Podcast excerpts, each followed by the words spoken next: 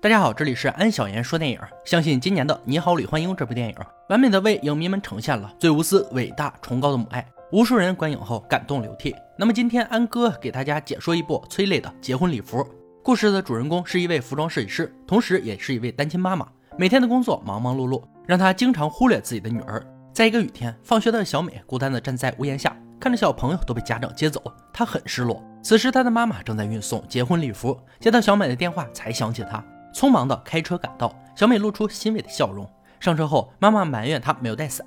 就在这时，同事又说新娘礼服不合身，没有办法，只能带小美一起前往。慌乱中，新娘的手捧花落在了小美手中，她和妈妈对视一笑，满满的幸福感。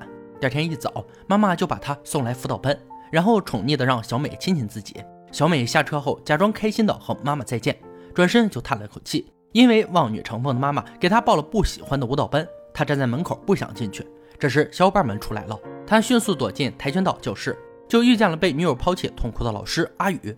看见小美站在身后，他尴尬不失礼貌的拿起拖把擦地。之后，小美提议每天让他过来躲一会儿，阿宇没同意。小美嘲笑他活该没人要，两个人互怼着都不服气。这时接到妈妈的电话，小美说：“咱们改日再战。”不知妈妈哪来的勇气，带她来到一个欠钱的人家，躺在那新买的床上赖着，最终成功拿回钱。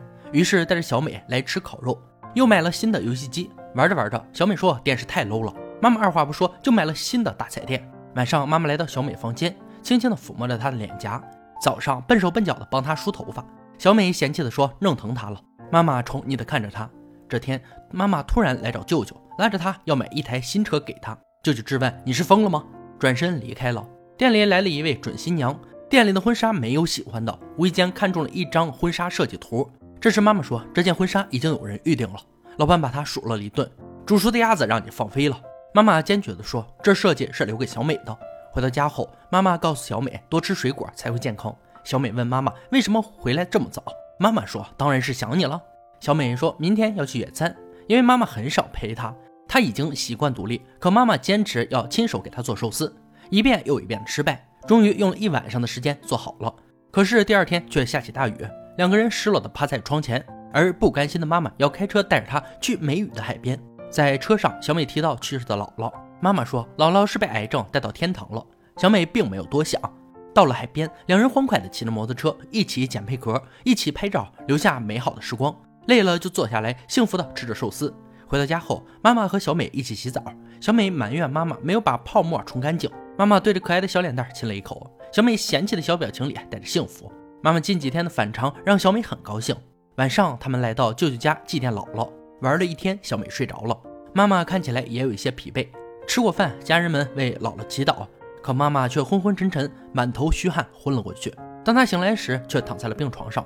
这时，大夫正对舅舅嘱咐什么。原来妈妈早就得了癌症，怕家人担心，一直没说。回家的路上，妈妈对哥哥说对不起，总是给你添麻烦，让他们先不要告诉小美。他这才知道妹妹给自己买车的理由，万般不舍地蹲在地上痛哭。他怪自己没有好好关心照顾她。第二天，小美在学校门口遇见了阿宇，在发传单。小美告诉他加些糖果更有效果，然后开心地走了。来到学校，小美正准备吃饭，这时一个叫吉娜的同学明知小美有洁癖，却故意喝了她的牛奶。小美也不服，直接把牛奶倒进了吉娜的盘子里。正在工作的妈妈接到老师的电话，来到学校，老师说小美的洁癖很严重。原来小美和吉娜是很好的朋友，可是有一天吉娜喝了小美的水，小美大喊吉娜是乞丐，让吉娜出尽了洋相。之后两人就成了仇人。妈妈这才意识到小美没有朋友。另一边，阿宇回到教室，却看见小美在他的传单上放糖果。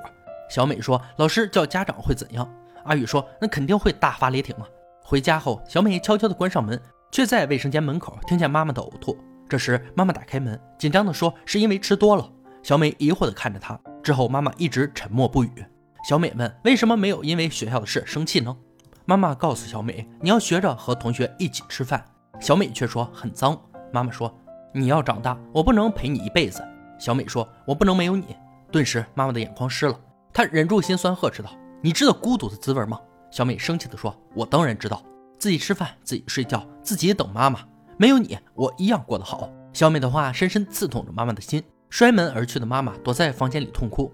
她知道小美说的都是气话，整理好心情后准备出去道歉。可开门的瞬间，小美却先说了：“对不起，妈妈，就算你老了，我还是想和你在一起。”妈妈瞬间泪崩，上前抱住了让人心疼又懂事的小美。太多的不舍牵绊着她。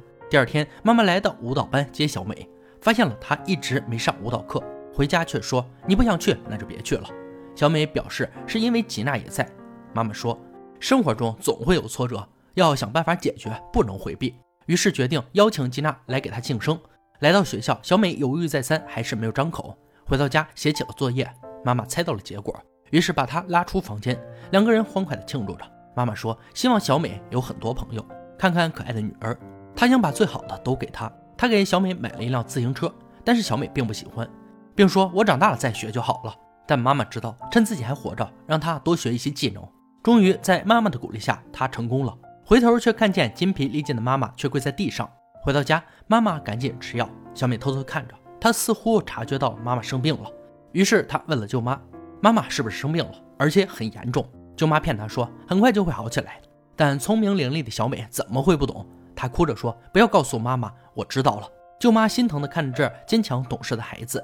第二天一早，小美听见妈妈在卫生间呕吐，假装没听见，自己梳了头发，像往常一样和妈妈说再见，并说道：“少吃点吧，别胖成小猪。”出门后，小美忍不住了，孤单的时候没有哭，被同学欺负也没有哭，却在离开家门的瞬间哭了出来。他强忍着不发出声音，眼泪止不住的流下来。放学后又下起了小雨，小美又没有带伞，她失落的以为妈妈不来接她，准备顶着雨走。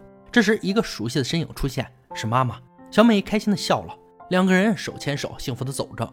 妈妈把她带到公司整理婚纱，她让小美先睡一会儿，小美却说：“闭上眼睛，我就不能看见你的脸了。”妈妈被这句话镇住，小美说：“想看妈妈穿婚纱的样子。”于是两人一起跳起舞来。脸上洋溢着幸福的笑容。前来探望的舅舅看到了这温馨的画面，眼含热泪，心中也是万般不舍。第二天，小美向妈妈提出逃课，妈妈二话没说就同意了。两人回家美美的睡了一觉，小美踏实的躺在妈妈怀里。可是她却梦见自己一个人在沙滩上呼喊着妈妈。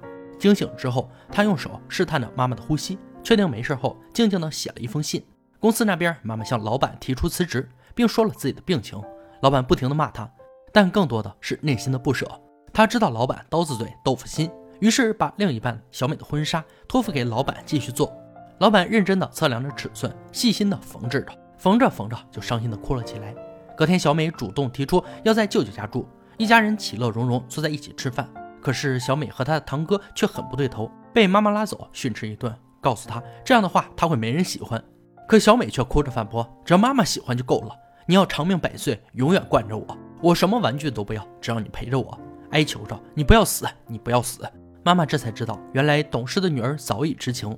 她把小美拥进怀里，紧紧抱着一直忍着悲伤、强颜欢笑的女儿。晚上，小美依偎在妈妈身边，给她唱摇篮曲。妈妈安静地听着。当她唱完以后，却发现妈妈昏睡了过去，被紧急送往医院。小美光着脚和舅舅一起上了救护车，坐在手术室门口。她感觉不到脚疼，她只想要满足妈妈的愿望。于是重新走进了芭蕾舞教室。下课时遇见了阿宇，阿宇问他为什么不开心。小美说想要跳给要去天堂的妈妈看，但是时间不允许。阿美被这个坚强的小女孩感动了，她决定为她做点事情。而在医院里，妈妈醒了，老板给她看为小美定制的婚纱照，妈妈赞叹小美穿上一定很美。可是因为癌细胞扩散，她快要失明了。